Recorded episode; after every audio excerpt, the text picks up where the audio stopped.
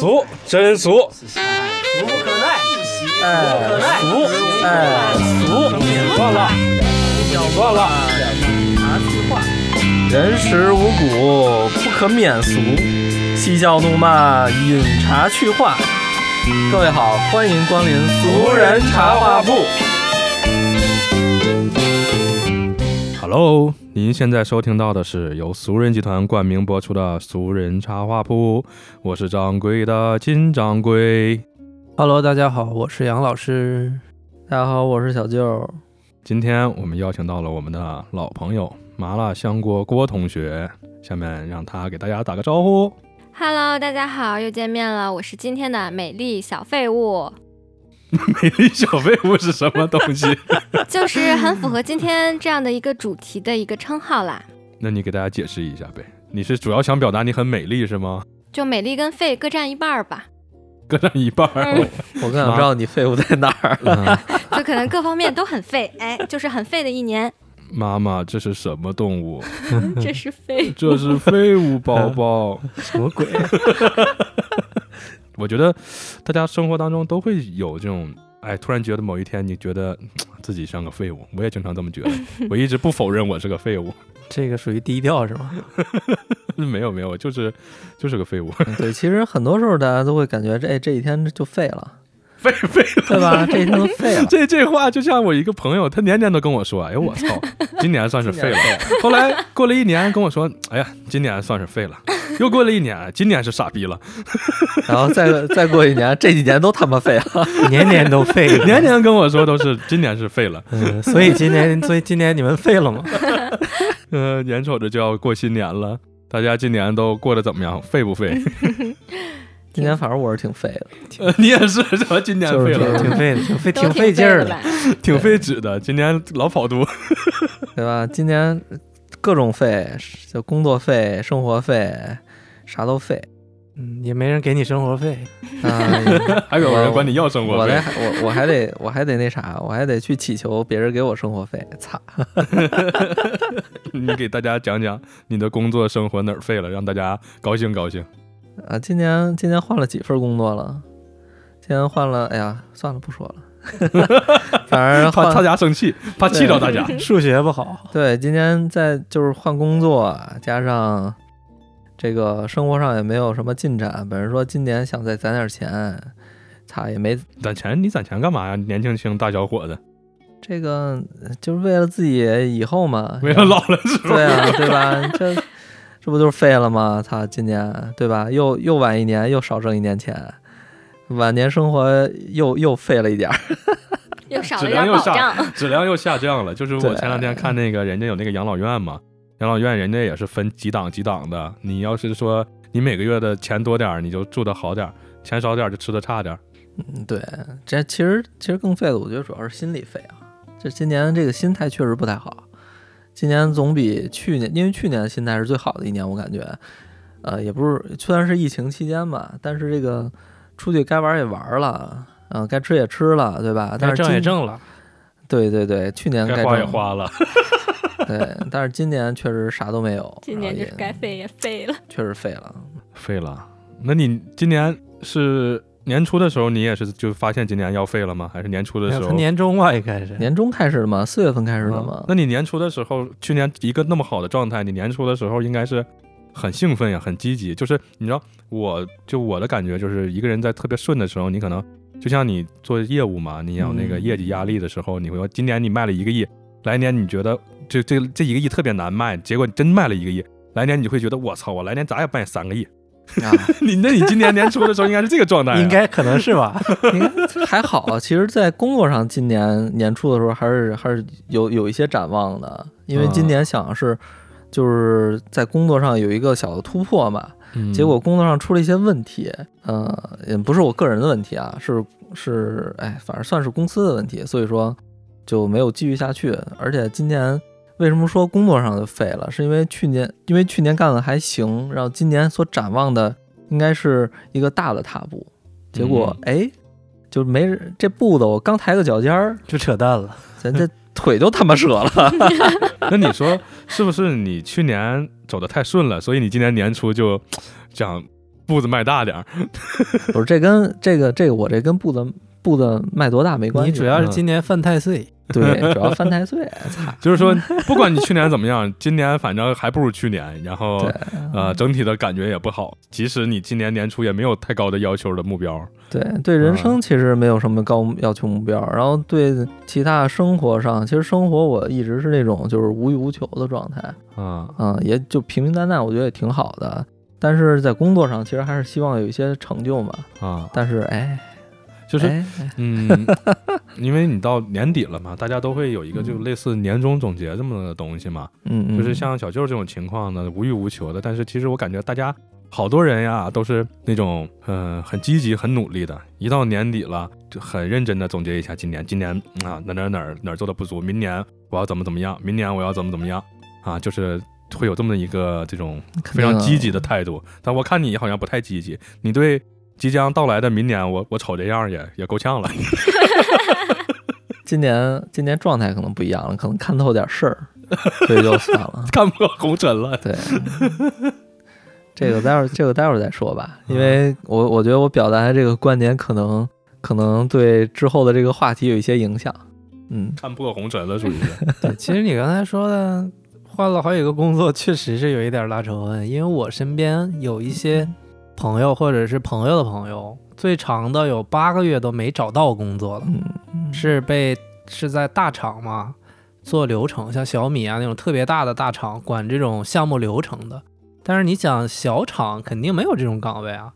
他离职了以后，就是八个月一直没有找到工作，但是养成了一个跑步去解闷儿的好习惯，一天现在能跑十公里，明年就可以跑马拉松了。对，挺牛逼，也是很无奈吧。所以能找到工作这段时间都靠什么？有积蓄吗？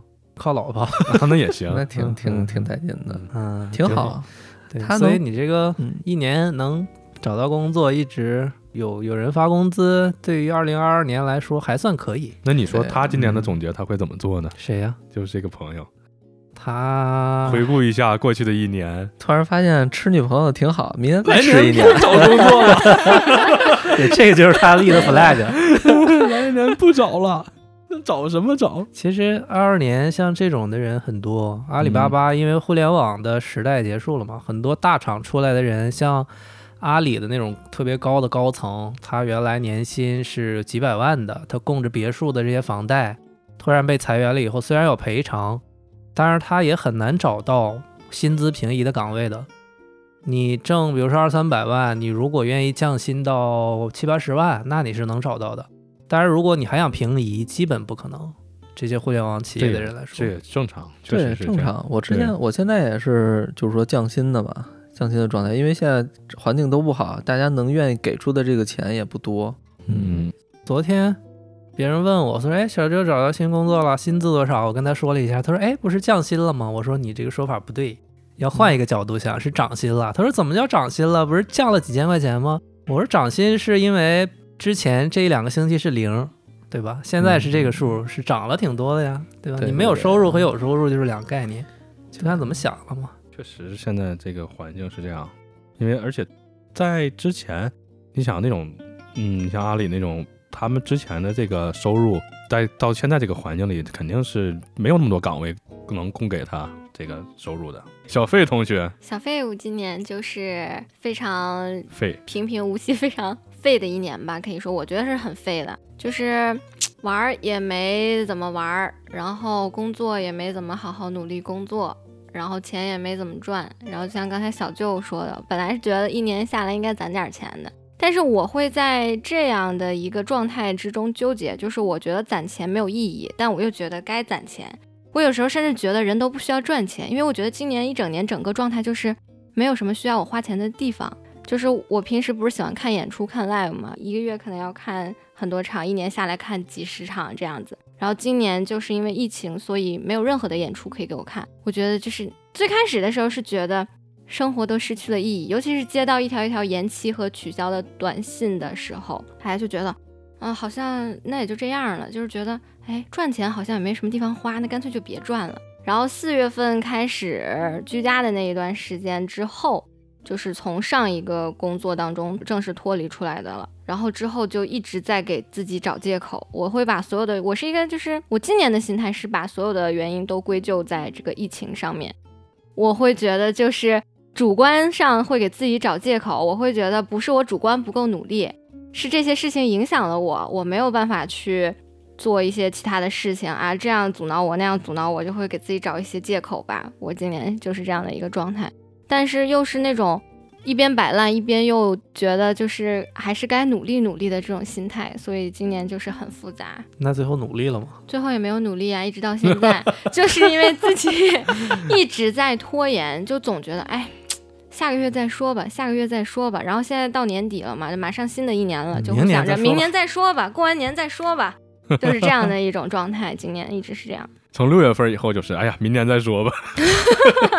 哎，其实你你这个你这个跟我之前那个心态有点一样。我其实我是想拖好多事儿的，嗯，就是想下个月再说，或者或者过完年再说。但是可能我的事儿都比较赶，嗯，就是我说到下个月再说，但其实这个事儿赶到我这儿了，我必须得还得赶，没有办法去往后拖了，不得不干了。对。我可能就是没有遇到什么这种特别急、特别赶的事儿吧，然后加上今年觉得啊，也没有办法出去旅游，也没有办法出去玩儿，演出也没得看，什么娱乐活动都没有了，所以就觉得赚钱好像也没有什么意义，干脆就在家躺平吧。演出其实北京五六月份疫情结束之后恢复了有两个月，有一些演出，嗯，将近酒我还去看了两场，就搬小板凳坐那儿。对，现在都是坐着看演出。我看了一场鲸鱼马戏团，看了一场张岭。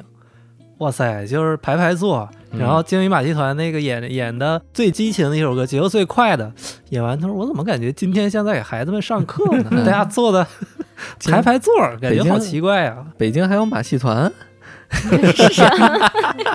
马戏团挺其实挺有意思。鲸鱼马戏团嘛，就是做纯音乐的，他去新疆采风什么的，做这种。嗯，做的不是我说的是真马戏团，看动物表演那个，那不是，我觉得那挺有意思。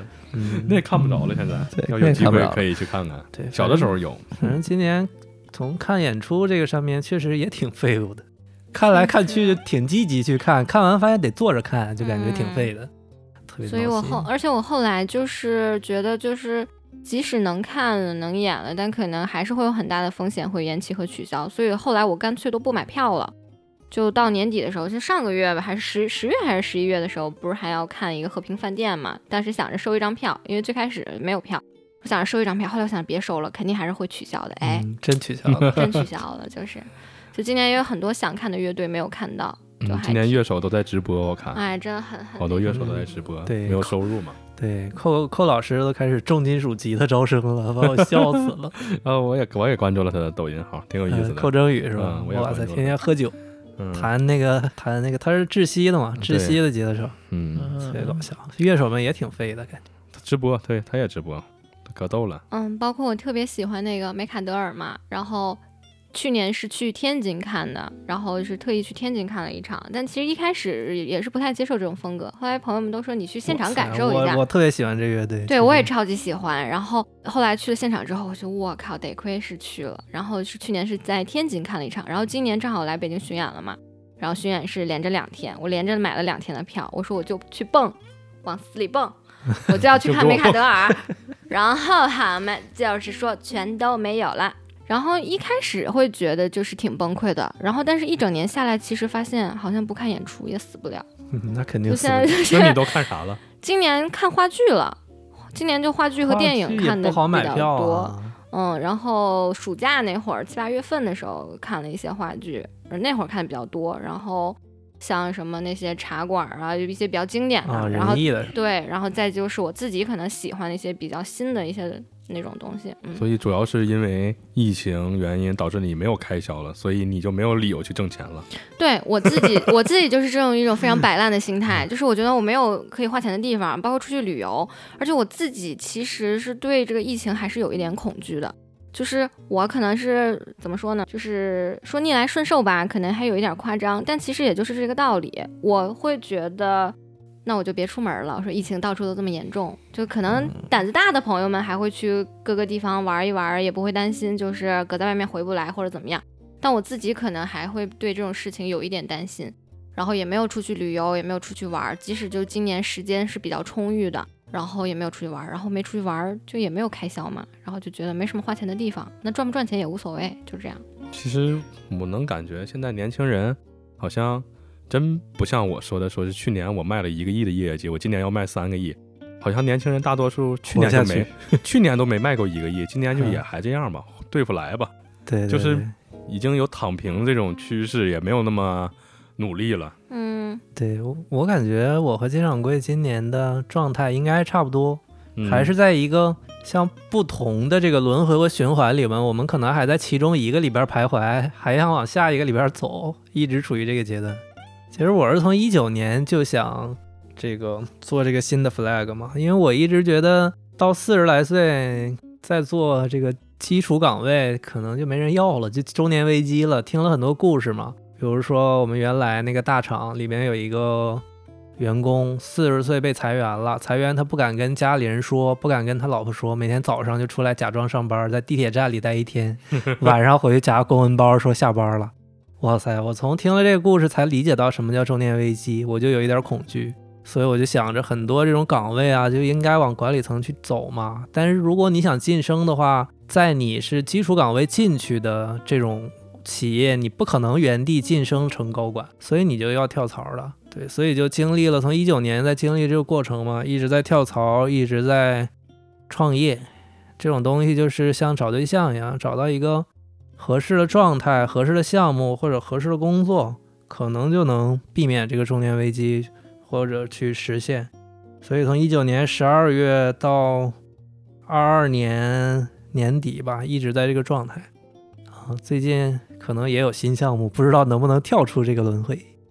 我感觉我跟金掌柜这个状态，可能某些层面上是有点类似，不，我还跟你不一样，是吧？我一直就是个废物，我不否认这一点。哎，对，就之前不是有个梗嘛，说那个以前被人说是废物，还会据理力争或者干嘛，现在被人说废物啊，对呀、对呀、我就是废物啊。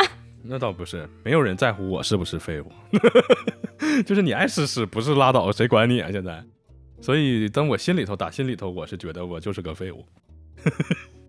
其实是不是感觉怎么着都能活下去，对吧？对，但是其实吧，我觉得，嗯，当然不是每个人都像我们这种有点丧的这种想法，还是有很多人都是很积极面对生活的。就像我朋友圈一到年底，大家这种年终总结或者包括未来的展望，我就能感觉出来，他们真的是很认真。他们想今年我要达到一个程度，什么什么样的程度，我今年要干到什么什么样的事儿，干对什么样的事儿啊？今年达没达到这个事儿？如果没达到，我来年要达到什么什么样的事儿？今天我还看到了一个抖音啊，他写的呃一个 flag，比如说二二年一月一号立的一个 flag，有一共有五条，等到年底的时候，今天他就开始画对勾了。第一条是第一个 flag 是二零二二年我要买个宝马，然后他把“宝”字划掉，马后边加了个甲，就是买个马甲打了个勾。哎，第一条 flag 实现了。第二个是存款两万。最后一看自己账户，在第二个零后边点了个点儿，就变成了存款二百，画了个勾，哎，实现了。第三个是换个新手机，后来一看后边加个壳吧，换个新手机壳，画个勾，咦，又实现了。第四个是减肥十斤，上秤一称，把减字去掉了，肥十斤打了个勾，又实现了，实现四个了。第五个是写的二零二二年我要优雅的活着，最后把优雅的去掉了，活着。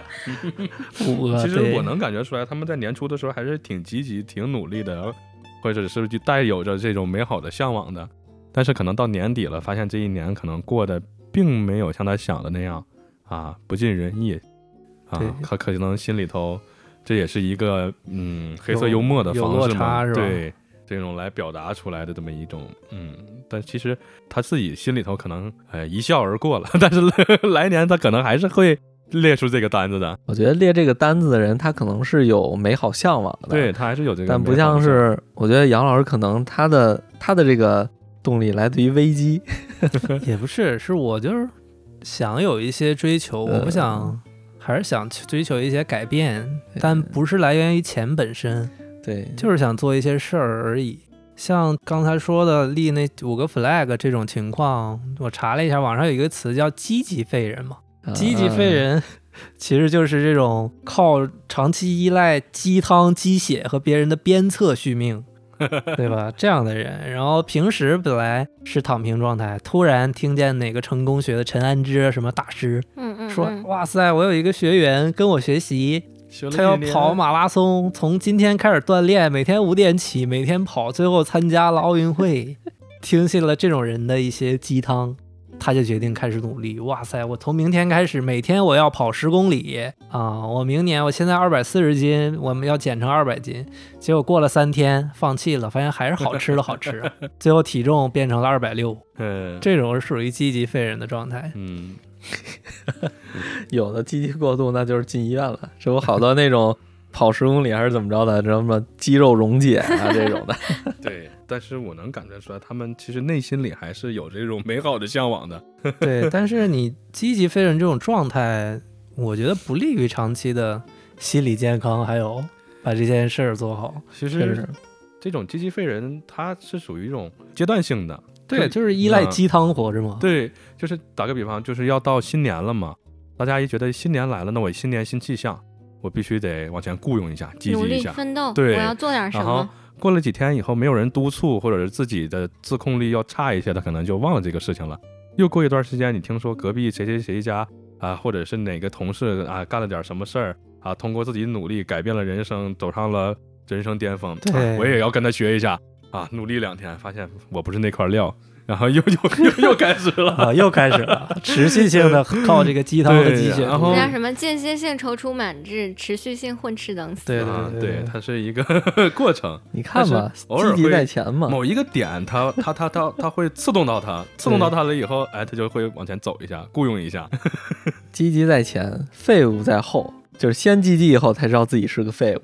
对，对，但是这种时间一长，你可能就麻木了嘛，久而久之习惯混吃等死了，这时候就不刺痛不了他了。对刺痛不了了，就死猪不怕开水烫了。刺痛不了他了，就也不积极了。对，也就不是无药可救了，就放弃治疗了呗。就对，就是等等，你看你朋友圈每年都写那个年终总结，哎，今年干什么什么什么没干到，明年干什么什么没干到，后年去他妈逼的，不写了。不行。哎，我感觉我今年就是你说的最后这种状态。你已经写了两年了是吗？你给大家练练你前两年写的我。每年每我真的每年都会写，每年都会做一个总结跟展望，就是还是很正能量的嘛。但是我觉得今年就是没有什么好总结的了，因为今年什么都没干，也没有什么收获，也没有出去旅游啊，也没有做什么自己喜欢做的事儿，然后钱也没有赚到什么钱。嗯就是去年我一整年的状态是很好的，然后就是有稳定的工作，然后也很努力，然后也赚了很多钱，然后想去的地方旅游啊什么也都去了，然后也看演出什么的，就是所有一切我爱好的事情我都可以做，然后买自己喜欢的衣服，这样子那样子。然后今年就觉得，唉，就是今年这个状态就是让我自己也会很焦虑。因为你不能心安理得的完全的躺平，所以我说我为什么我觉得我非常符合这个主题，就是我一边想有斗志去做一点什么，一边又觉得哎呀算了也就这样了。就是挣两万的时候有挣两万的活法，挣两千的时候有挣两千的活法，就是我是觉得是这样子的，所以就是这种想法就导致我好像没有什么斗志，然后就一直在躺平。但是躺平的时候你又会很焦虑，觉得自己又不能一直这样。但是你要哎做起来要去行动要干嘛的时候，又觉得哎呀累呀，躺躺习惯了，再等一等吧。躺躺习惯了。说也不是那么着急。说现在疫情这么，我有时候就会想，说疫情这么严重，哎，找什么工作呀？出去找工作也不好找，外面又这么危险，到处都是病毒，算了，还是在家待着吧。然后我妈，主要是我妈妈对我也特别宽容，但她有时候她也会说我，说要不那个你去回去上学呢？我说嗯，不太想去。他说那那个咱们年后也好好找一个工作吧，再看一看。我以为咱们年后好好找个对象，让妈妈看看。我妈对这个事儿还是不不着急的，不着急的。然后她她前段时间也跟我说嘛，她说你最近有那个在做什么新的工作吗？我说没有，我说那个最近就还是先在家里，然后正说正好前阵子居家风控嘛。然后我妈说那就先好好照顾好自己吧，然后怎么怎么样的，因为她也很忙嘛，所以我们都在北京，也不是很常见面。然后她会就是对我很宽容吧，我觉得，我觉得但凡我妈要是那种。不上班不挣钱，滚出去的这种，我可能也还能那什么点儿，能再努力一点儿。听起来你妈妈很积极啊。哎，对你说到这个，我就觉得我妈真的是我们家最积极的一个人了。然后她 她我觉得真的，现在我妈我我们我们家只有我妈一个人在努力的奋斗生活。她真的她就是特别正能量。我以前觉得我是我们家最正能量的人，后来发现不是，尤其是今年，我觉得很多事情上我跟我妈妈的心态就是发生了一个很大的转变。就可能以前我会不去计较的一些事情，就可能我妈妈会比较在意，但是今年反过来了，就变得她非常的豁达，然后特别的通透。但我可能会因为以前以前我不在意的一些小事情，然后开始焦虑，然后开始烦躁，然后反倒是她会过来，就是给我一些就是意见啊，或者是开导我一下。然后她的工作能力也很强嘛，然后会有人就是用几十万的年薪，就是去。聘他去工作，然后但是他去不去是他自己的选择嘛。然后我觉得哇，我妈现在这么优秀的，我觉得哇，他通过人家积极的努力的优秀了。她好强，我有的时候就觉得我真的太废了，感觉好像我妈这个状态，我有点对不起她。我说我妈妈这么努力，我说我孩子这么废物，就是会会想这种事情。打了一针鸡血。又打了一针对，有时候就想，我说我说我妈这么辛苦，她还在这么努力。说我呢，每天在这边混吃等死，然后你还是有资本的，有资本混吃等死的。就是可，但但但是，我觉得再混下去，可能就没有这个资本了。就是现在就不不太行，因为也不会就是会也不会管家里伸手要钱嘛。那可能自己去年工作有一点存款，但是我感觉也不能一直这样下去了。所以，但是这这两个月还是在想之后要怎么办，但还是想了想，还是年后再说吧。对，还一个还一个状态和这个刚才说的积极废人那种状态，你觉得这这不太区别？区别是在嗯，我觉得就完全相反呀。他，我觉得他就是非常的正向的一个反馈吧，给我。他不是靠打鸡血，那他的动力来源是哪儿？我不知道，我以前觉得他就是一个。没有什么其他兴趣爱好，然后就他他其实工作狂，对他从小我我从小我觉得我妈妈就是一心扑在工作上的一个人，她不管在哪个行业啊，她都是非常认真，然后一定会得到所有人的一致好评，就只要认识他的人都会觉得他是一个非常优秀的人，不管是领导啊还是说客户啊什么之类的这些，只要跟他接触过的人都会觉得他是一个非常优秀的人。就这一点是让我很佩服的，而且他就是学习能力特别强，嗯，反正我觉得就是跟现在的我就是完全相反，那就不是积极废人，人家是积极强人，对，他是很对我们家，所以我说嘛，他是那个积极的，我是那个废人，但是我也没找到怎么样跟阿姨去学习变成积极强人的一种方法。是的，就是我有的时候，你看我每天跟他生活在一起，我可能都不知道怎么才能做到像他这样，他很有动力。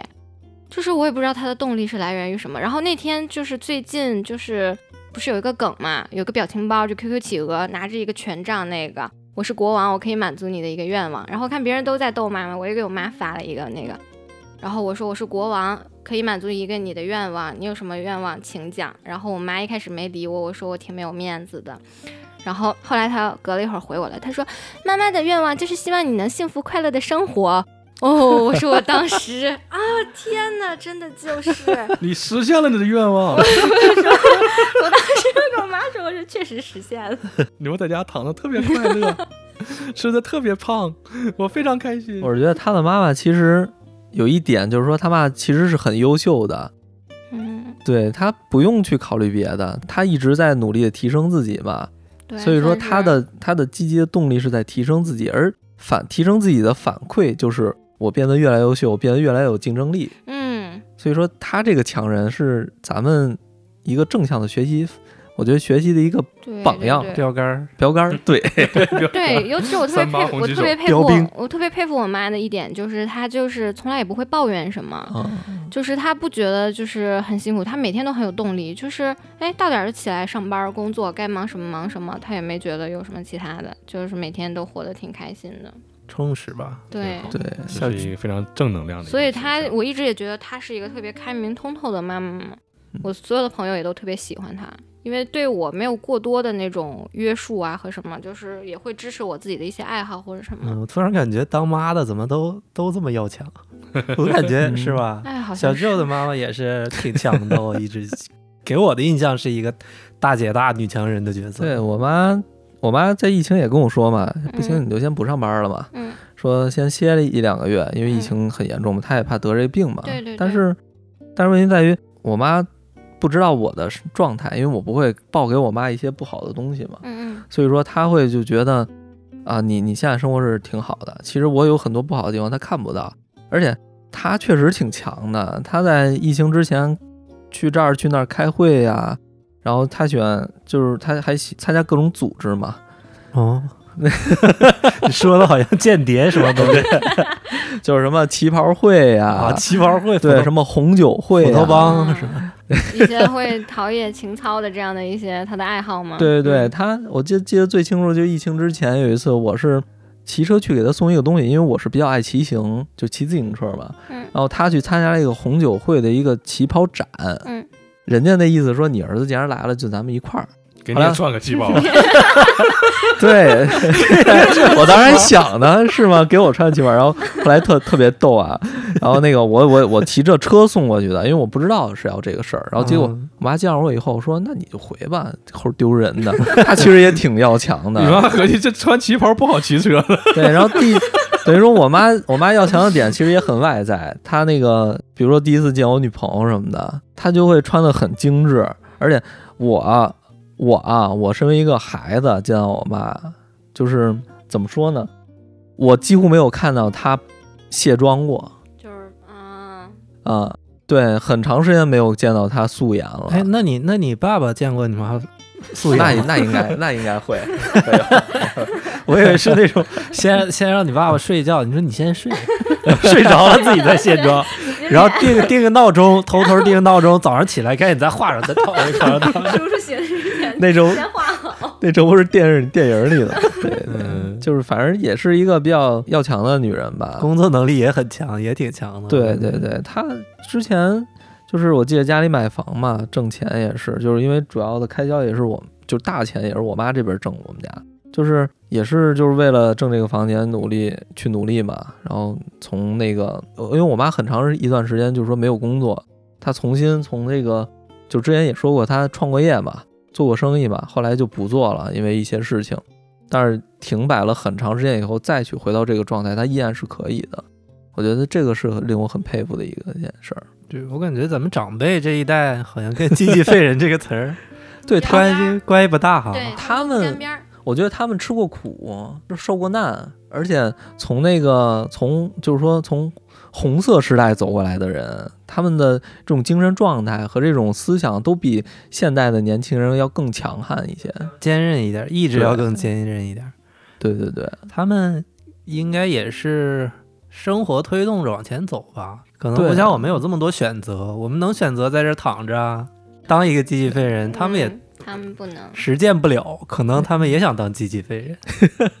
对，有的时候我也跟我妈说聊过这个问题，就是她要是有个几个亿的话，她可能也不会奋斗了。但我感觉真有的，她也不一定能闲得住，嗯对就，是他们就不是那那种性格的人，就是你这个说的好像我姥姥以前是环卫工人扫大街一样，退休非要返聘，就要一直去扫大街，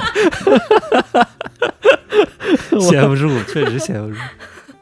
然后你老是那个倒出几套房的那个，那没有，其实我听了半天这个关于这个阶级废人，我就有个想法，就是这种人啊，他是听到某一些东西，或者是到某一个节点刺痛到他了，他会往前走一走啊，很积极嘛。这否则的话，他就成了一个废人。但是你说有没有种人，他是靠吞食别人的这个失败的这种，然后成为自己努力的这么一个力量，就是通过这种别人失败来刺痛他，然后属于这种人有没有？什么就是看见别人失败的案例，然后觉得自己也会就是有一种担忧患意识，是吗？对什么，或者是嗯，就是靠吞食这些并不是积极的正能量的这个，然后啊往前奋进就，是看见别人很废，他觉得我操，我可不能变成他那个他那个样。可以可以这么理解。我就在想有没有这种人，我就靠吞食这种 不好的、这角度比较刁消极的这种的，嗯，这种应该有吧？应该会有会有这样的人。对他吞食了这些别人的失败的这些故事，然后别人过得不好的经历，说看见他以前怎么贼有钱，后来突然赌博把钱都败光了，说我可不能，我要怎么样，我要努力。通过你这是不是可以用那个《诗经》里边那成语叫什么“他山之石，可以攻玉”？对，就是反向理解，对他山之石滚下来完蛋了，就是我可不能你看他那样。他他都是到了过年了这种特定的节点，或者看别人啊眼就是发财了、眼红了啊，刺痛自己了。哦然后我就想，他会不会到等你看别人可能年年底了啊，总结一下今年年初开始奋进啊，他可能到年底了那个就是人家年初开始发力，他年他年底开始发力，看别人这一年，你看看你这一年窝囊废一个，一看别人窝囊废自己来劲了，年底就开始搜抖音，搜过谁过得最最惨，抖音大数据就算嗯。算给他编织一个信息茧房，不停的给他推有多惨多惨，对，他就堆积满了二零二三年奋斗的动力，二四二三年就大干一场就成功了。就是通过这种办法来刺痛他，然后那个非常积极的去前进。哎嗯，这也算一种鸡汤吧？呃，这个就是，但是就是有点见不得别人好那种感觉。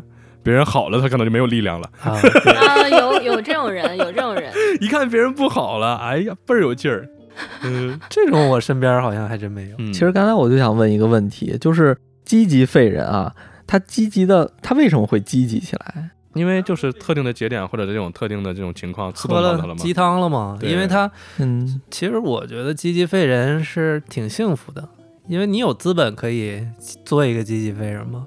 他又嗯觉得于心不安，突然看到哪个鸡汤，像成功学大师说了怎么怎么样啦，你说不能这样。你看一小伙子六块腹肌，然后那个对倍儿帅，你瞅他，嗯我也想像他一样倍儿帅呗，倍儿瘦。然后小姑娘看一个一个女孩特别漂亮，又瘦又漂亮，又对就精致。然后立个 flag，从明天开始我再也不吃饭了。对，我不 不吃，我要减肥，我要像她一样漂亮。这种事儿是很人皆有之，我觉得对任何一个人吧，我觉得都有这种这种追求美，或者是不能叫攀比啊，就是他他都有这种向往美的这种想法嘛。我有一朋友就是这样的，他挺胖的，二百之前是二百四十斤，体身高是一一米八，原来的同事嘛。有一年他离职，我们都离职，离职以后他就给自己定了个 flag，说我哥哥是健身房里面的教练，我要去那儿，我免费。我去了以后得减肥，因为到三十了嘛，特别有信心，就定了个几个月的，好像三个月的一个健身计划。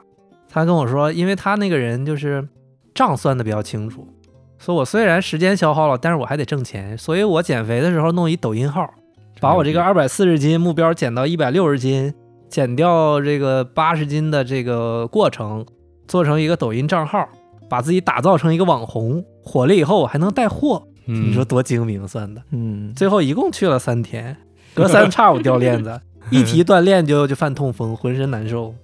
一提干饭就特来劲儿，喝冰啤酒。现在体重二百六了，长 了那二十斤那其实我觉得他应该继续做抖音，坚持三天，哎，坚持不住了，这更火。他抖音根本就没起，没做那个没注册那个号儿，连号都没做。号儿都没注册，就去了两趟健身房。太不诚心了。这个就是积极飞人的一典型案例嘛。不知道你们身边有没有这种？这个类似的很正常，这个也这种人也很多。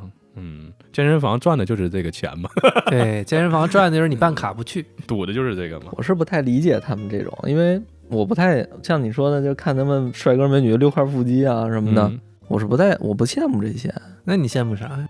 我我没什么可羡慕的，我不知道啊，我也不知道我羡慕啥，就是因为像这种东西，我觉得对于我来说，嗯，没有吸引我的点，而且像我刚才。像刚才那个我说那个去年工作这个嗯想有一步有一个发展，其实是因为在我的专业里，我想做到最好，其实是或者说我想证明给身边的同事、同公司的同事，说我是一个很优秀的员工，我是这样。但是你说跟我说让我去健身啊，然后去看那个，我觉得没有动力。我我觉得我胖点儿也挺好的。你这个其实不太符合积极废人的这个定义。他已经消极了，嗯，他现在已经不不积极了，他现在就是你刺痛不了他了，已经不就我我从我从开始 我从开始他就刺痛不了我，我也不知道为什么他。现在已经不能被刺痛了，属于消极废人。我也我也我觉得我也不消极，我觉得挺好。你在自己喜欢的领域嗯去追求一个进展，这个完全是不消极的。虽然失败了，你未来也会持续性的去改变的，所以它完全不是一个积极废人的这么样一个案例嘛。对他现在已经跟这个积极废人，积极废人基本上还是以年轻人居多，我觉得，因为年轻人他才会有这种，你像会怎么说呢，刺痛到他，因为他还有这种好的追求，然后呢，嗯。他的自控力或者说是他的呃自律能力没有那么嗯没达到那个程度，说白了就是过得还是挺幸福。嗯，对，但是如果说他是一个很成熟的，或者说是对自己有明确要求、有这么标准的、自自律性很强的这么一个人，嗯，他不会是一个积极废人的，他肯定是一个积极能人，我觉得不会嗯废的。我是因因为我是这样想啊，就是如果我要积极了，我都积极起来了，我还我还没做成这个事儿，说明这个事儿不适合我，对吧？而且还有一个点就在于，如果就是说，假如说像那些鸡汤嘛，我也我也经常能看到什么啊，你该怎么着怎么着了，然后你又没这样做以后，他们就会说你你为什么要躺平的年轻人，对吧？但是这件事儿确实不适合我呀。假如说我跑五公里嘛，每天跑五公里，我我真的不适合跑步，那我一定要要跑吗？然后我不跑，你就说我是废人吗？爬呀，爬也要爬到终点。对吧？所以说，我觉得现在其实好多时候不是说年轻人怎么着，其实是资本的力量。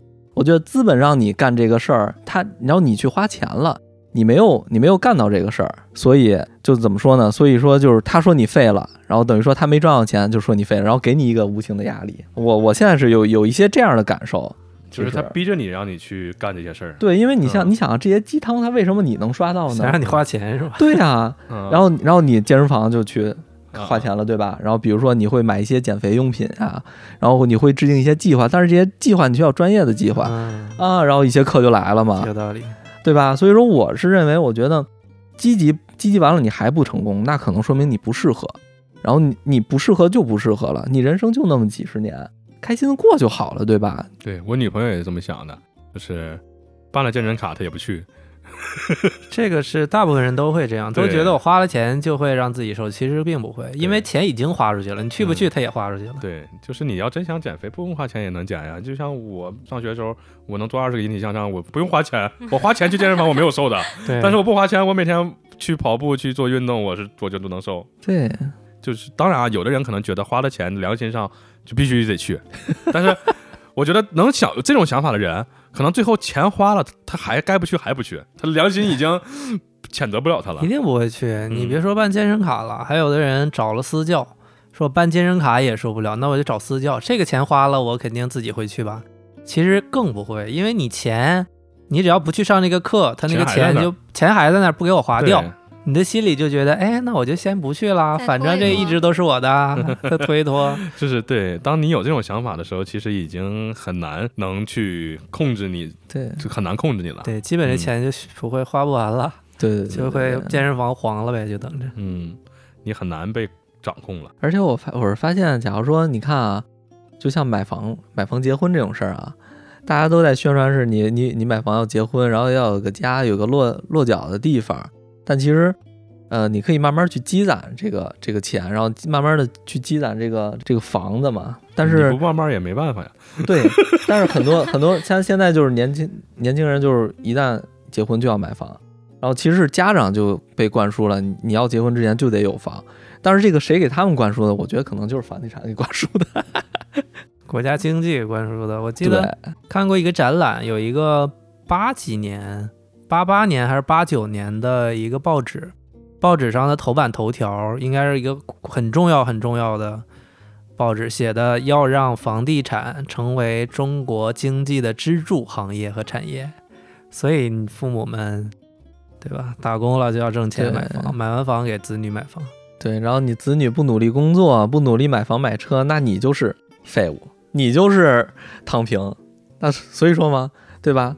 那我们其实我们年轻人更想有个自己的追求嘛，比如说我们想摩旅，人生能有多少年的摩旅，我以为你要说人生能有几回搏，此时不搏搏一搏，对吧搏一搏，单车变摩托。你看那些网红，好多都是环地环中国一圈嘛，你能做到的真的很少。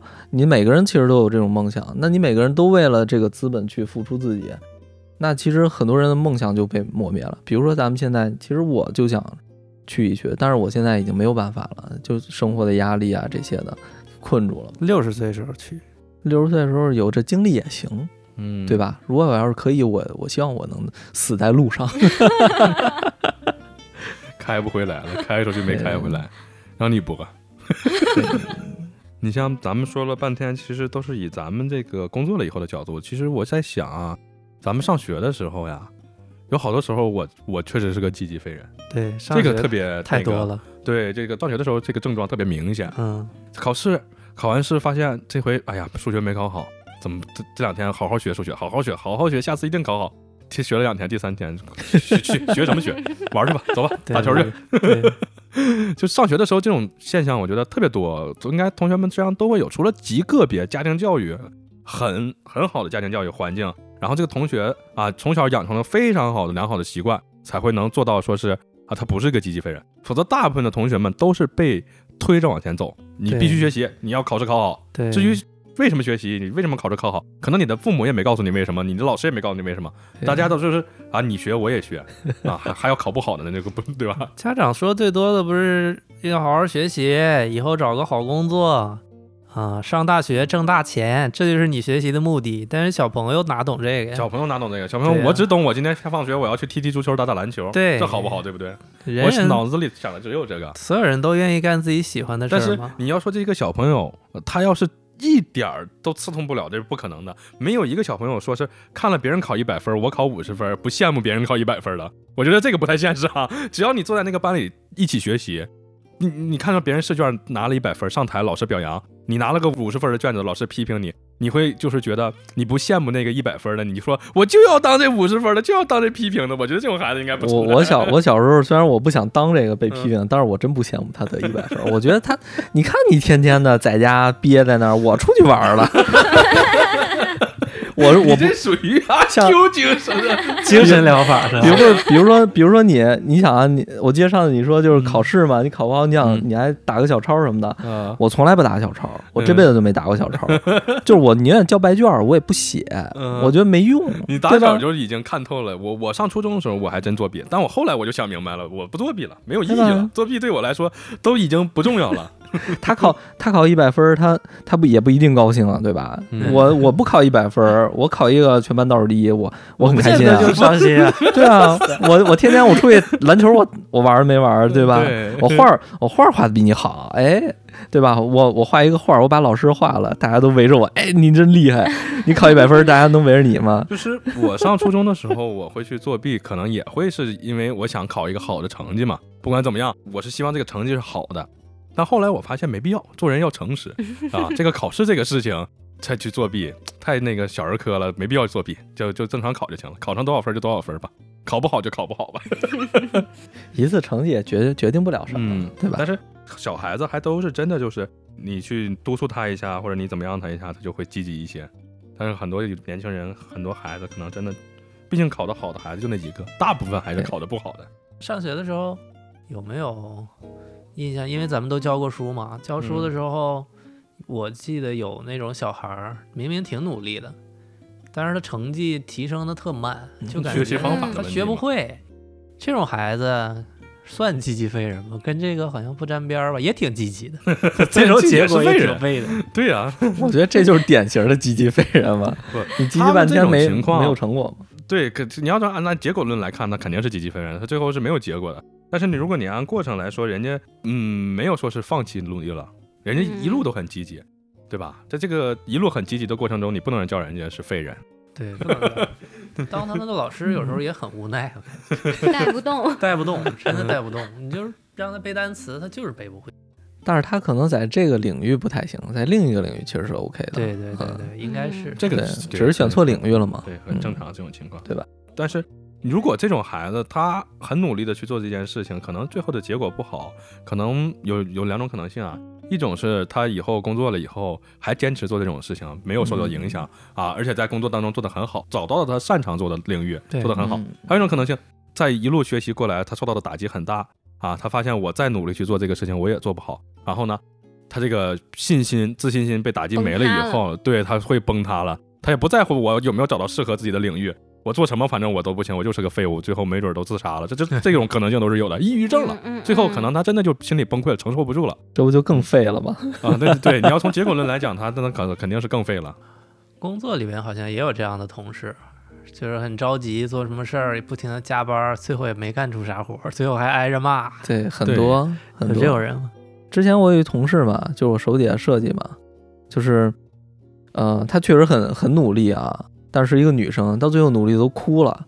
一人办公室只有她和我，因为那天我是好像是开会去还是怎么着，我回来我说你怎么还在这儿？她在那儿哭，她说她做不出来。我说我因为因为我比较关关关照她嘛，然后我给她就是讲关照人家，就是看人是个女同事啊，不是不是不是，人都结那会儿都结婚了，然后嗯他是就是怎么说呢？我觉得她不是不是不行，她也不是不努力，也也不是那种啊，我就这样，你你反正你得给我发工资。我觉得这样还是可以提升的吧。我就是比较关照他嘛，然后给他多讲一些，但是他还是不太行，他自己都觉得自己不行了。后来我就跟他说说了，就是要不咱看看别的职位，对吧？对这个工作他对，可能你就不太适合这个职位，然后你换一换，反正不知道现在怎么样啊。反正就是从那以后，就是他可能可能仔细考虑了这件事情，然后后来就是因为也是怀孕生孩子了嘛，就是之后会很开心，总比他在这个上面一直在循环会开心很多。后来发现自己带孩子挺适合带孩子挺适合，嗯，成为了一个特别好的妈妈。对，也可以啊，我觉得对，其实嗯你要是说工作当中呀，这样的同事其实也有挺多的，他们不是积极废人，他们真的是很努力，对，他们不是废人，这种不叫就积极持续的努力，然后呢，可能结果并不是很好啊，也有可能是他岗位不适合啊，也有可能是这个人真的就有点笨，对我是觉得 他干什么岗位都会这样我。觉得刚开始他肯定不是一个积极废人，但是如果他一直钻牛角尖儿，一直在这个领域一直很平庸，他平庸下去，他就他会往下降，他平庸到平庸的基本线以下了，他就成了一个废人了。其实我觉得是在坚持之前，一定要选好自己的方向。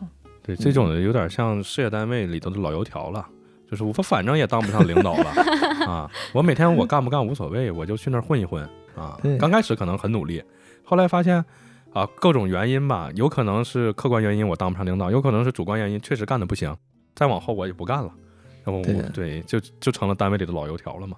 对，对对工作里当中这种很多，但是真的是有的，就是我说那种笨，真的是笨，就你一看他的那个眼睛啊。就缺点缺少点什么光芒，对，少点灵气，嗯，少点灵气。是不是中邪了？当你碰到这种同事的时候，给他驱驱鬼。你就很痛苦，带他去趟尤其是他是你的法华寺下下属，对，如果他是你的下属，你就会很痛苦了，因为你你怎么说他也干不明白。那是不是应该，晚上洗澡时对着自己镜子抽自己大嘴巴，说我当时怎么把他招进来的？就是这种情况就非常痛苦了。你说他成为你的下属，你也没办法。他你但是呢，这确实，你说人家不努力吧，人还挺努力，你没法说人家什么。但是努力了，最后干出结果，这工作工作这个东西不是说是你说句对不起就行了，对吧？啊，那你最后要给人大家个交代啊。后自己得干一遍。啊，对呀、最后自己还得干一遍。这个最后就优胜劣汰了嘛，他就该离职了嘛，对这个很正常了就。对，其实他们这种队员更可怜，而不是说你让积极废人多少还是有选的余地。对，我我刺你刺痛我了，我扎我一下，我能努力，但我不一定说是我干不成这件事情，我可能干不成，也可能我不愿意干。就像嗯，小的时候学生们学习经常会老师说，哎呀，你家这个孩子呀挺聪明的，就是不太认真学对对对，啊，不用心，不上心。哎呀，他要好好学，一下就能考好。这种是积极废人。但是老师如果跟你说，你家这孩子，哎呀，不行，趁早那个找点技别的事儿干职业学校，嗯不行退学吧，不行就走吧，这种的就完蛋了。要么是一点不学呀，要么就是这孩子真笨啊，就是学不下去了，那就只能是一一点不学，那就已经不是积极废人，那就消极了嘛。消极废人，主观和客观的因素是不一样。对呀，就成了一个消极废物了，那对吧？那那都不是废人了，那是消极废物了，啊、再加上那种笨的同学，那也挺可怜的。他可能真的是不适合学习，他干点别的多好，对不对？有那时间，没准人家就打篮球打得很牛逼呢，这都有可能。对啊，或者是做个生意什么的。像以前我的，我有初中同学就是嘛，他们就是初中就是成绩不好，男孩子，然后初中上完就没有再念书了，然后后来在那个我都我都快大学毕业了，然后再看到人家，人家现在就已经在做生意当老板了，就过得也很好。羡慕就也还好吧，就是我上学的时候就觉得，就是成绩好坏不能决定一个人未来的发展。就我一直是觉得，就是那些成绩不好，或者就像我们刚才讨论说，可能有的一些就是比较笨的同学，不见得他们做不好其他的事情，就是可能只是在学嗯习这一条路上你，说的这个叫概率性事件，嗯，然后就是说你身边的学习好的同学大概率是能做成的，然后你身边学习不好的是小概率能做成的。嗯，但是就是反正就觉得，就是我们好好念书的，可能也不见得就比人家更好好念书那个叫不见得，但是不好好念书是大概率。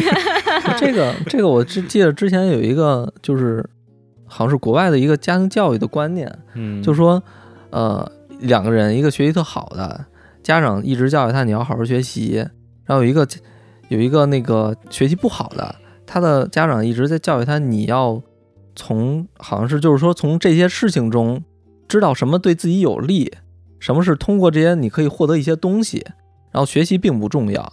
结果就是说学习很好的，他只是一个很好的职员，确实在公司很好职员，但是这个学习不好的同学，他就会成为一个老板，就可能就是他选择的方向不一样了，就嗯其实各个年代的家长教育孩子，根据自己的受教育背景、生活的环境，对，都会产生不同的问题嘛。像咱们嗯父母这一代，甚至是再老一代，爷爷奶奶这一代，他们过的日子都是比较苦的。嗯像我们这一代有的选嘛，有选择，过得还算比较舒适，有吃有喝，吃穿不愁。我们教育孩子的时候就可以跟他说，有资本跟他说嘛，你喜欢踢球你就去踢嘛。如果我有孩子，我会跟他说，期末考试会考这个成绩其实不重要，嗯，但是你不觉得上学学的东西都是你未知的东西吗？你知道了你不知道的东西，不是挺有趣儿的吗？学完回来交流交流，爸爸我也不会，回来教教我，这样可能反而激发孩子学习的欲望，对他会更有兴趣，他会更有兴趣，而不是嗯从小让爷爷奶奶、父母疲于疲于奔命，爷爷奶奶带孩子说。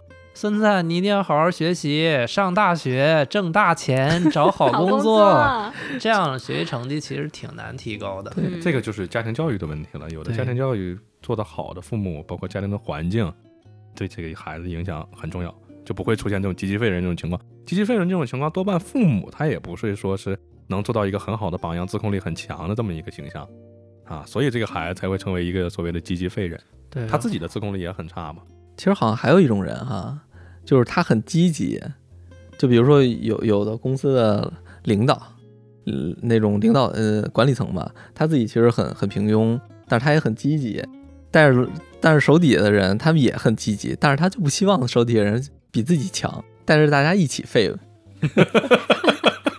你这个这种情况对我之前我之前有一个同事就是就是他是他他在这个行业里能做出的东西就很平庸，我觉得，嗯、但是他也很积极，带着大家去各种学习，然后看这个书看那个书，但最后说出来的从书中说出来的观点其实也是也是错的，但是呢，整个整个的团队就很真的很平庸，而且、啊、这个团队和他还付出了很多的时间和精力，就很累。其实团队里的人也觉得很累，所以我觉得这种就是一个人的积极带动一群废。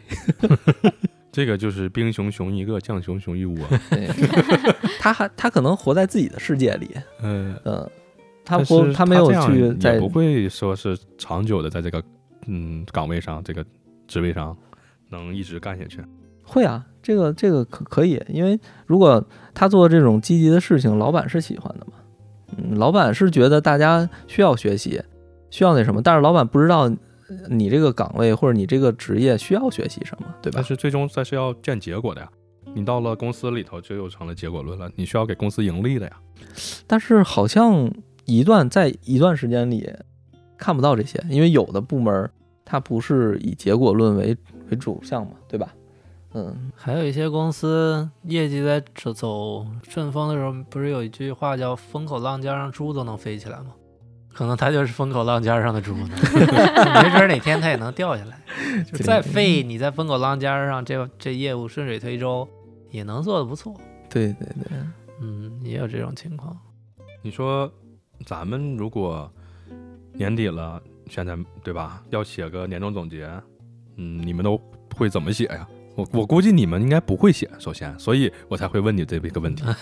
我应该还是会写的吧？我应该还是会写的。你还是有这雅兴的。啊，对，还是有有点这那什么的。那你打算怎么写呢？给大家来个范文儿。我就是打算实话实说呀，就是肯定是也是先总总结过去，展望未来嘛，就肯定是两部分。嗯就一是嗯，肯定是要这个那怎么说呢？那叫痛斥一下自己一整年摆烂的状态，嗯。然后反思一下啊，今年为什么就是要这么摆烂，这么躺平，没有去努力的做一些什么事情。啊？然后再就是抱怨一下疫情，嗯。嗯，还是得给自己找一点借口的哈，嗯，就是因为疫情没有就做成很多事，然后那，就是再期待一下明年啊，明年就不能再这么摆烂啦，然后可能要努力的去工作，去多赚钱，然后做自己喜欢的事情，然后也希望疫情可以有一个更好、更正向的一个走走趋势吧，算是，然后可以让大家都能做一些自己想做的一些事儿，然后就大概就是这样子吧。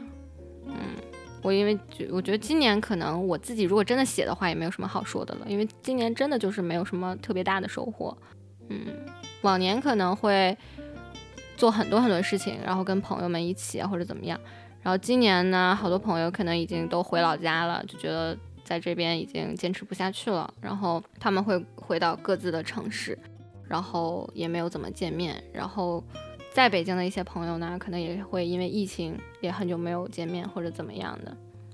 嗯，还是很标准的那个范文的这个一个格式 是不是？是吧？是吧？嗯，从小语文学的就好。是发到朋友圈里面，然后没有人给你点赞。那也不至于，我每次朋友圈点赞数还是很多的。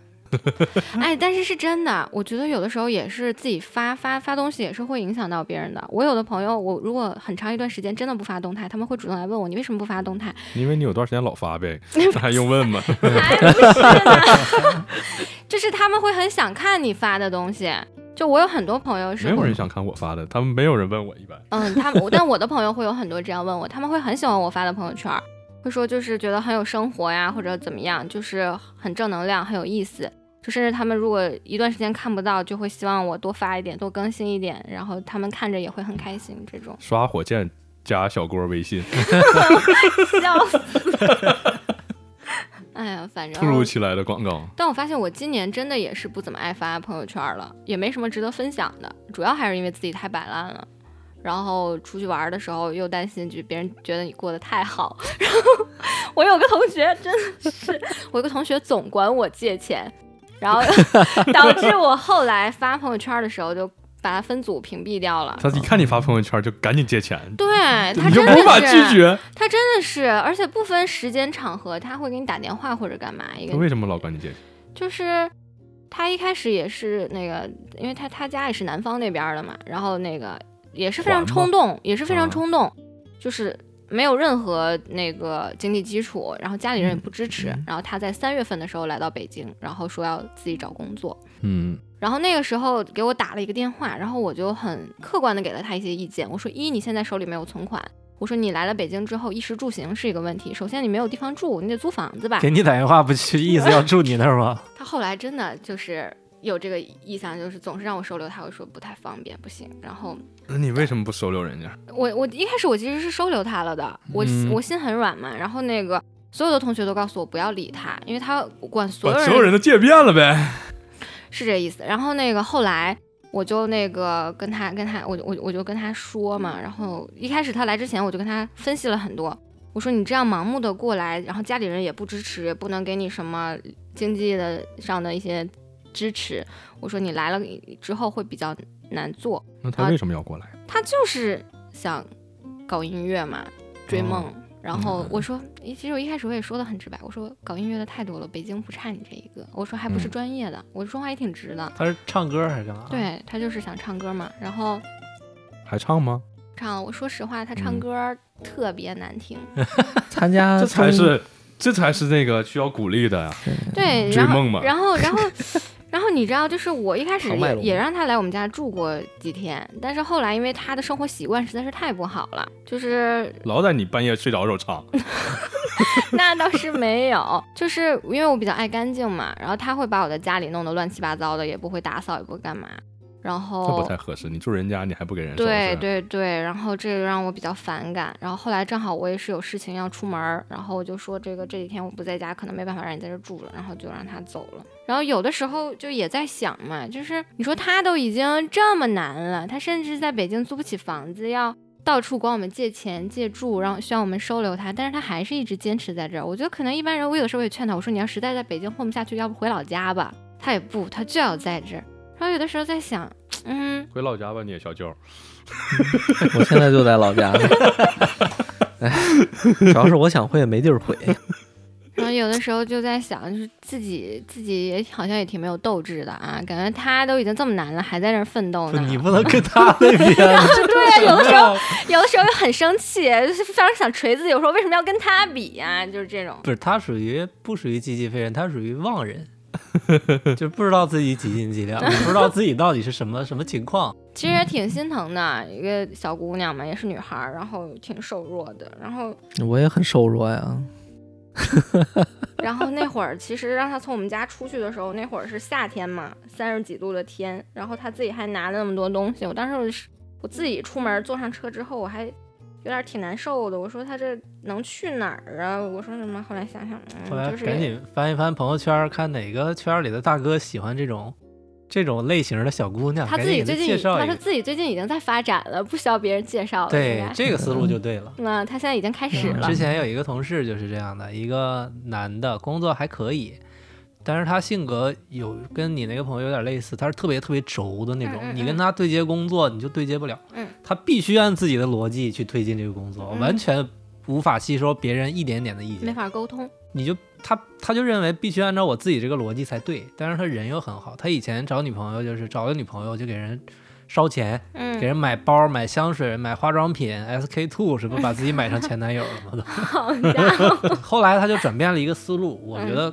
有高人指点啊，他又不拿自己的钱去武装别人了，嗯，开始武装自自己了，自己贷款买了一个宝马叉几啊几系的车，马上就有女朋友了，马上这个就未婚先孕了，现在孩子都好几岁了，好家伙，这思路是对的呀，你这朋友也应该这样去考虑。他现在估计已经开始这么考虑，已经开始实施了。前两天看他朋友圈里发的那个，嗯，奇奇怪怪的东西啊，这路子是对的，你要想走音乐这条路，你总得付出点什么呀？你光靠借钱，你走能走多远呀？嗯，看来他要成功了，对呀，让他多听听，现在至少不用管你们借钱了多。听听左小诅咒，也可能能前两天还管我借钱呢，可别说不借，前两天还管我借呢。我说，嗯我没理他，反正也是。你这你就不如小舅了。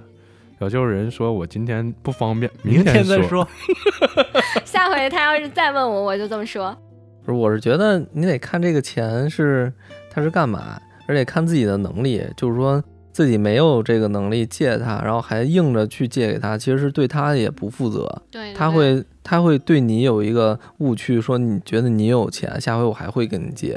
对，其实你你的生活状态不好的话，你就直接告诉他，或者是委婉的拒绝他。我觉得是让他心里有一个底，这样会好很多。反正还真很少有人跟我张嘴借钱，除了关系很好的，可能偶尔有一一一半次啊，救个急这种的有可能。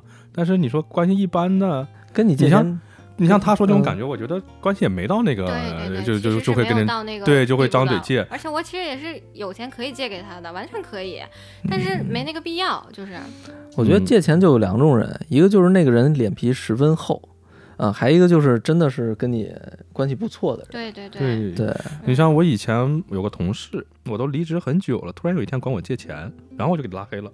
想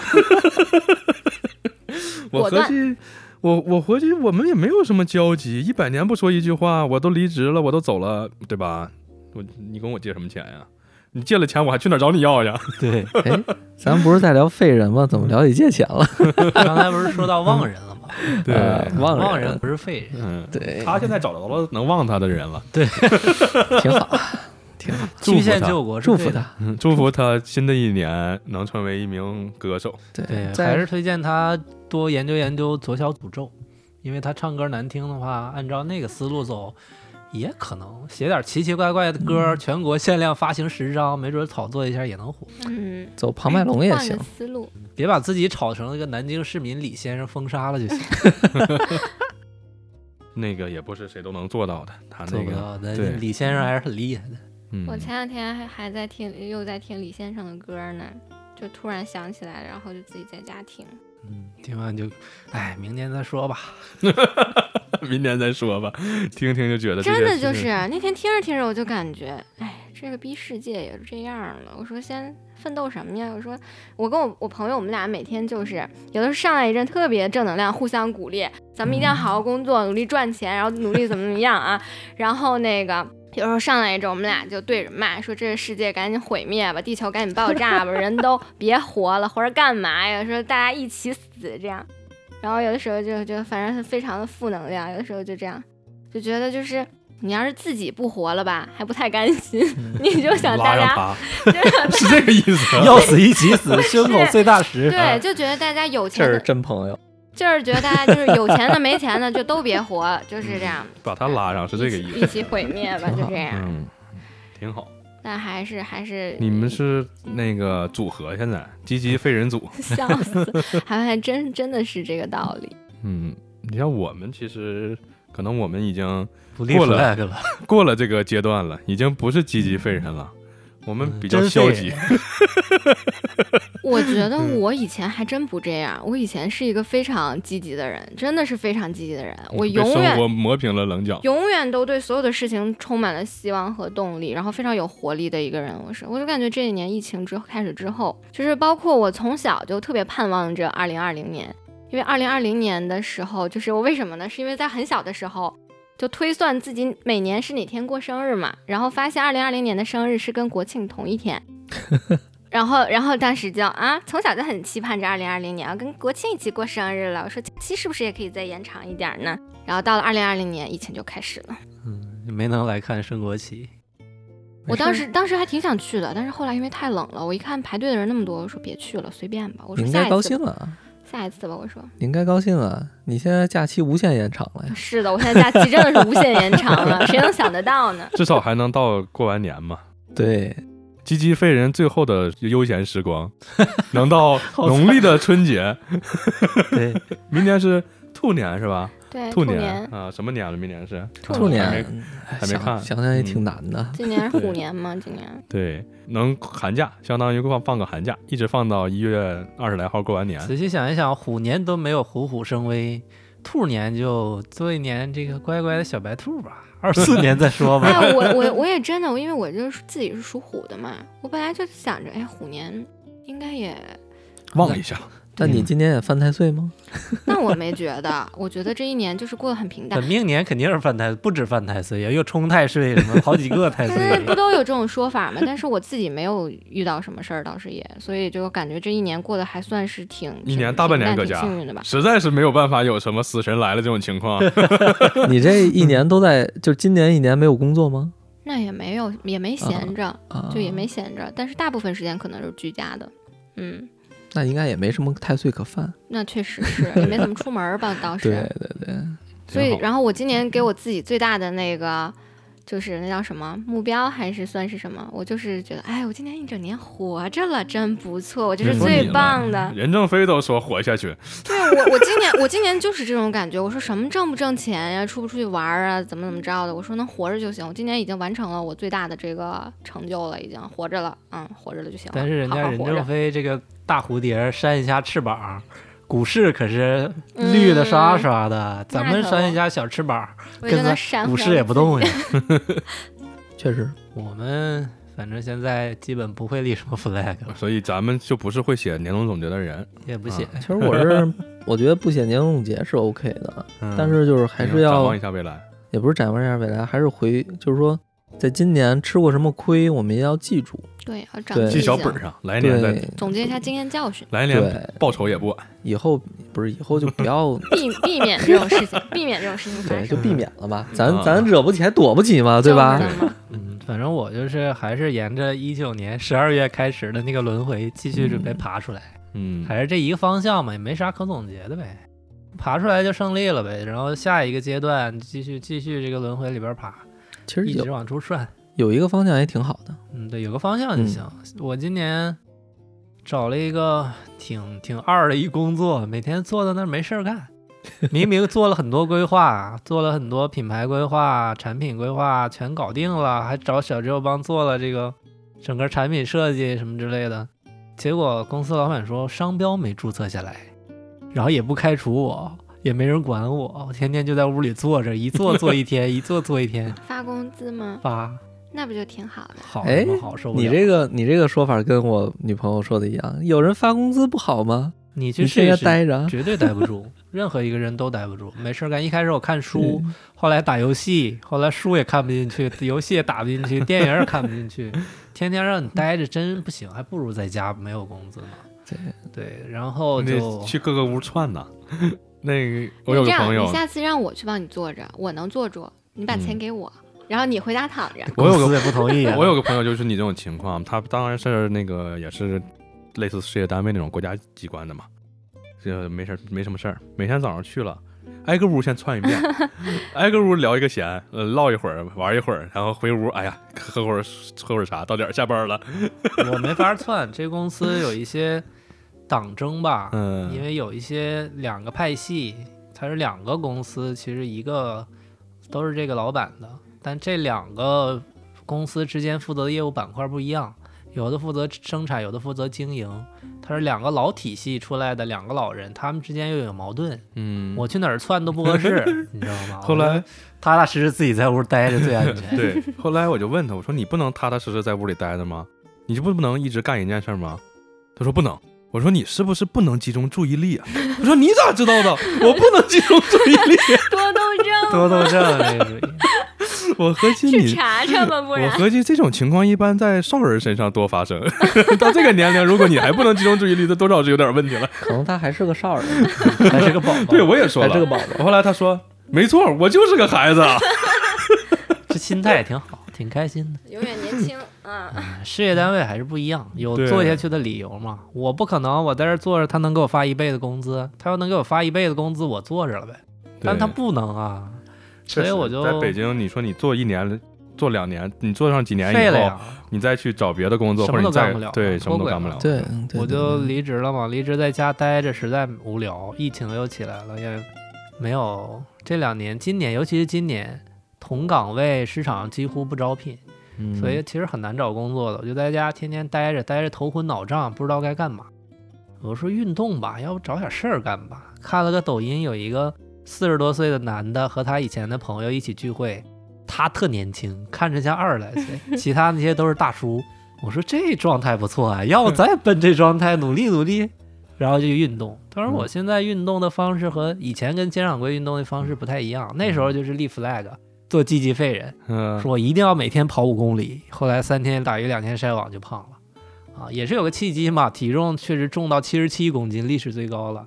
借着这个方向，我说运动运动吧。现在方式就是去尝试各种运动，哪个我比较喜欢，比较能坚持，游泳啊，跑步。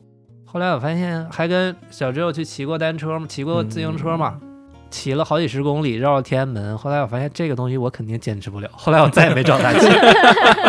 我就在家买了一个动感单车，天天边看电视边放着那个课边骑，从十五分钟也能骑到半小时。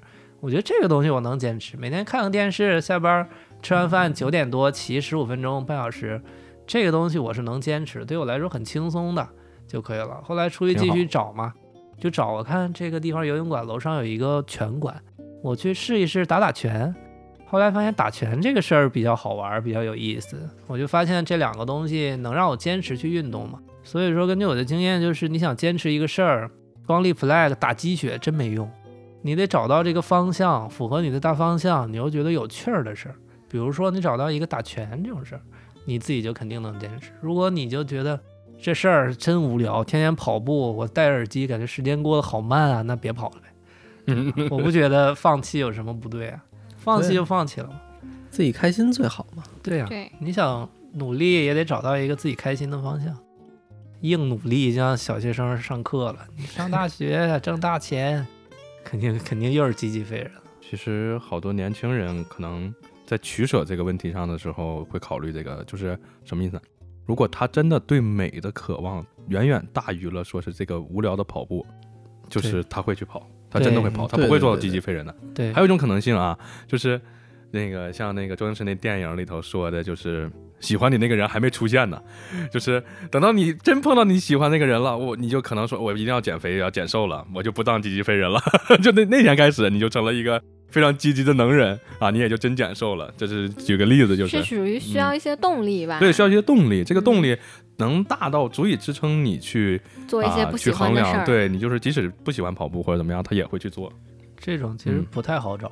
对，就出现到某一个很特定的环境下，就是如果说你是个大胖子，天天都有人嘲笑你、骂你啊，你已经习惯了。但突然有一天啊，有个人骂的特别狠，或者什么真的刺痛到你了，你可能从那一天，就你你喜欢的一个那那个人跟你说啊，我喜欢你，后来说你太胖了，我不喜欢你了，真的刺痛他了啊，他可能就开始变瘦了。但是他通过这种方式瘦了以后，那个人也不会喜欢他。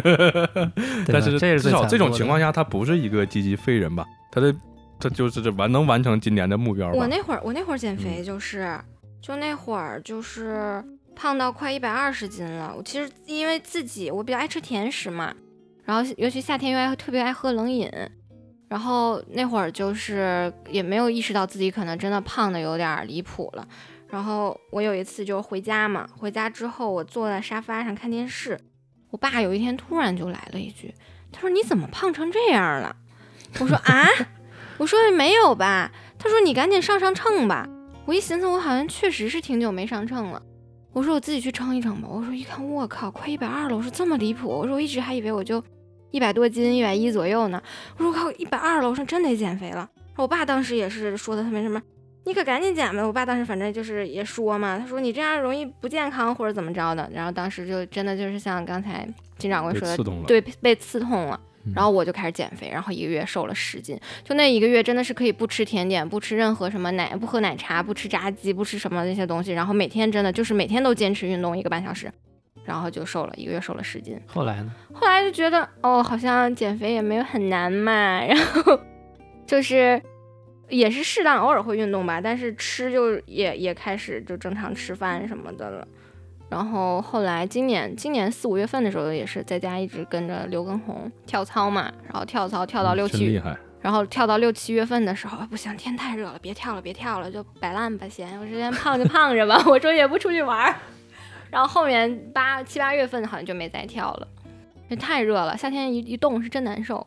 然后后来就懒得懒得两懒懒得那什么了。就我跟我那朋友，还是我刚才说我那朋友，就我们俩也天天一块儿愤世嫉俗那个，我们俩就是运动的话就一起运动，摆烂的话就一起摆烂了。就不行不行，今天跳不动了，明天吧明天吧，就这样。后来就没没再练了。嗯所以你就又当回了积极废人。对啊，所以我觉得这种方式只能作为短期刺激，嗯，它不能起到治标治本的作用。对我之前公司的那个领导就经常跟我们聊天儿说，你呀、你们现在他的观点是，你们现在很多年轻人不努力、不上进，是因为你们还没结婚、没有孩子，压力不够。我就一直非常非常不认同他这个观点。你有了孩子，有了家庭，你就必须的把你压在那儿，努力的去做这个事儿。这个我觉得从本质上并不能让你改变做一个积极废人的状态。对，就很像你遇到了一个喜欢的人，突然瘦了，但是你那个劲儿过了，不可能持续出现喜欢的人。你结了婚又出现一喜欢的人，对吧？这个东西不可持续，还是要找到一个自己喜欢的方向，还有发自内心能驱动你的根本的一个动力，发自内心驱动那就是看到别人过得不好，然后就驱动了我。这也可以。就我我觉得杨老师有一个特别好，就是你你这个你有很多种方向嘛，你可以选嘛，对吧？啊，比如说你不喜欢跑步，我可以选择骑行嘛，对吧？对啊，我不喜欢出去骑行，我可以选择在屋里骑行。对就是这个东西，就是你总会找到一个自己可以接受、自己喜欢的点，然后去坚持下去，我觉得就 OK 了。对，工作上小舅那样也也是在自己遵循喜欢的方向去树立一个目标，然后去持续。如果没有喜欢的一个工作方向，就去寻找呗。对对反正路都是走出来的。我党不是说了吗？我们要摸着石头过河，光停留在想象阶段，那是挺那肯定就是积极废人了嘛。就尝试呗，碰着喜欢的了，觉得自己愿意付出努力坚持了就干，没碰着也没关系，慢慢找。这么说来，我也该去寻找寻找了。年后再说吧，年后再去寻找寻找。你还可以放个寒假，我还可以完放寒寒假然后再去寻找其。实很多时候，我觉得还有一个小点，就是在于很多人在积极之前啊，他会有一个恐惧心理。这恐惧心理会对于他来说是他对他一个阻力，对，嗯、包括就比如说咱们去了一个新的地方，嗯。我们会有一些呃生生生分哈，嗯，或者说接触一件事情之前，我们会呃担心这件事情有一些负面的影响，对，对，所以说我觉得大家不要因为这个去让自己往废的这个方向走，就是路确实路都是走出来的，我们要勇敢的去踏出这一步，尽管有很多困难，我们不要去畏惧，你要有压力去释放出来，然后去去努力的去往前多走几步，可能你往后走几步了以后，你会发现一切都光明了。希望二零二三年你是光明的，不是废的。对对对，对，之前创业的时候，因为那时候心智不太成熟，去了那个刚去准备去那个大厂工作的时候，我就跟金掌柜骑车，他要总跟我说一句话。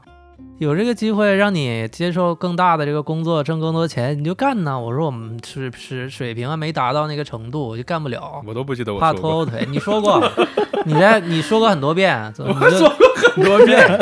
就骑车路上说，嗯其实说的很对，就是上了台就有戏了，你先干，屁股决定脑袋。嗯，对，很多事儿你不可逆了，比如说公司领导说这周六早上十点你要来公司这个加班儿，要过什么双十一什么，你回家跟人念叨，你说哎呀这周六还得加班，得谁跟谁念，给我妈打电话，给我爸打电话，跟朋友打电话，跟男朋友打电话，你最终周六不还是得去加班吗？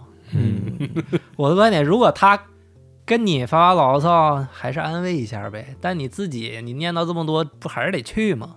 对，你就想怎么能去就得了呗，你去就去了呗，你光搁这发牢骚有啥用？对对，改变不了，该去就去吧。挺好。希望你二零二三年也是光明的。你再讲讲，我也祝你。嗯嗯脸行了，嗯，嗯，看出来了，你肯定是光明的。脸都憋变形了。就是就是，哎呀，就反正就是希望自己克服懒惰吧，然后逃离舒适圈儿。哎，就是我觉得就是像大家说的，可能还是过得太安逸了，没逼到份儿上，所以就总觉得自己还得再拖一拖，再拖一拖，或者怎么着。就是那如果说就是可能真的有一天有什么想要的东西突然得不到了，或者说没有钱花了，那可能不去工作也也没有办法，对吧？就反正就是要有忧患意识，就不要等到问题找到我们了之后再去行动吧。所以就是，我觉得明年你这肯定是光明的，因为我预判啊，二零二三年演出会非常多，所以你的动力就来了，我的动力我得挣钱来了，我得。疯狂赚钱，然后疯狂看演出。真牛。对嗯，将将将将近九届，将近九见，好吧，将将近九见近九见，到时候咱们就，嗯将近九应该给我们个广告费。我觉得是有这个必要的。嗯，出圈了，他，做啥广告？北京不就剩那么几个了吗？还要打广告？将近九 school 这几个还有也啥呀？没别的星光，地儿了。星光还开吗？星光好像还在是呢是不是不开了？不知道，我也不清楚了。我现在就去将近九了，好像已经好好多都不开了。糖果啊什么嗯都不怎么开了。嗯，我觉得我今年的状态就是，嗯，如果我自己追寻的东西得不到的话，那我可能就是身边有什么就干点什么，玩点什么。但是这样也不行，还是要去追求自己真正喜欢、真正想要的东西，不能凑合。然后，所以明年就得努力赚钱，努力的，反正就是给自己的一些爱好有一个那个经济的一个储备吧。挺好。其实是非常简单，但是也很难啊。嗯就是说起来，这个目标、这个需求是很简单的。嗯，一个月看四场演出得一千多块钱，再看看话剧，你支撑这些爱好就得几千块钱了，在北京。嗯所以要争取嗯让自己的、但是你说，如果你做文艺这方面，这个是你必须要去做的，嗯，要要去干，要了解。你可以考虑以后干这个方面，就是工作又变成了你的兴趣，然后也能靠这个赚钱。做个播客是吧？倒不是做个博客，就是你去 live house 上班。对呀，啊对笑啊，死！去 school 的吧台上班。到时候你们一去一看，哎，服务员来杯酒，哎，一看，哎，怎么是小锅儿啊？我说怎么打入敌人内部了？对呀、哎去那儿上班不就解决了这个问题了吗？了你看又开心又快乐又看了。那我能不给钱吗？那那嗯就是适当可以不给我请你们好吧？你这样，你去到到那儿，你还可以开个直播，然后做个播客啊，你就有自己的流量了。你看这个主意多好！你的明年二零二三年你就是光明的就这。么定了。对，就这么定了。么定了。我我们都有美好的未来，对，药方自己找吧，自己上方抓药吧，大家。努力奋斗。今天我们这个积极废人的二零二二年这个话题就聊到这里了。在这里呢，呃，刚刚创办的俗人茶话铺的全体成员啊，也祝大家二零二三年新年快乐！新年快乐，能有一个比今年更光明的一年。谢谢 谢谢。没祝你，让你祝人家。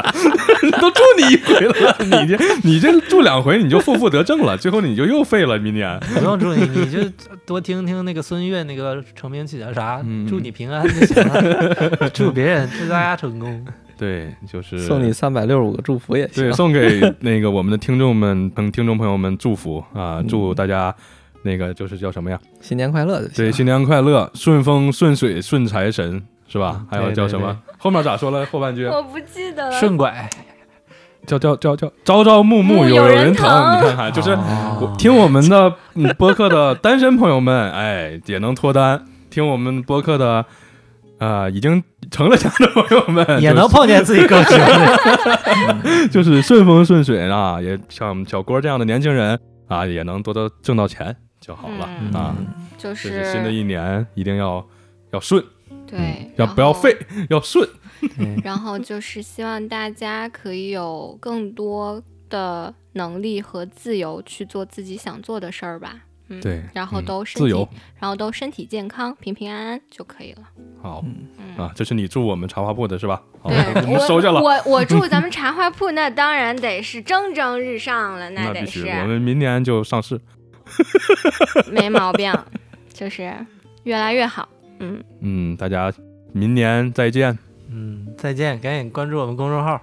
这会儿这会儿是不是应该放一个难忘今宵了？嗯，可以回头补一个。补一个难忘今宵吧 补一个。难，忘今宵，是不是？好，大家新的一年再见，拜拜。拜拜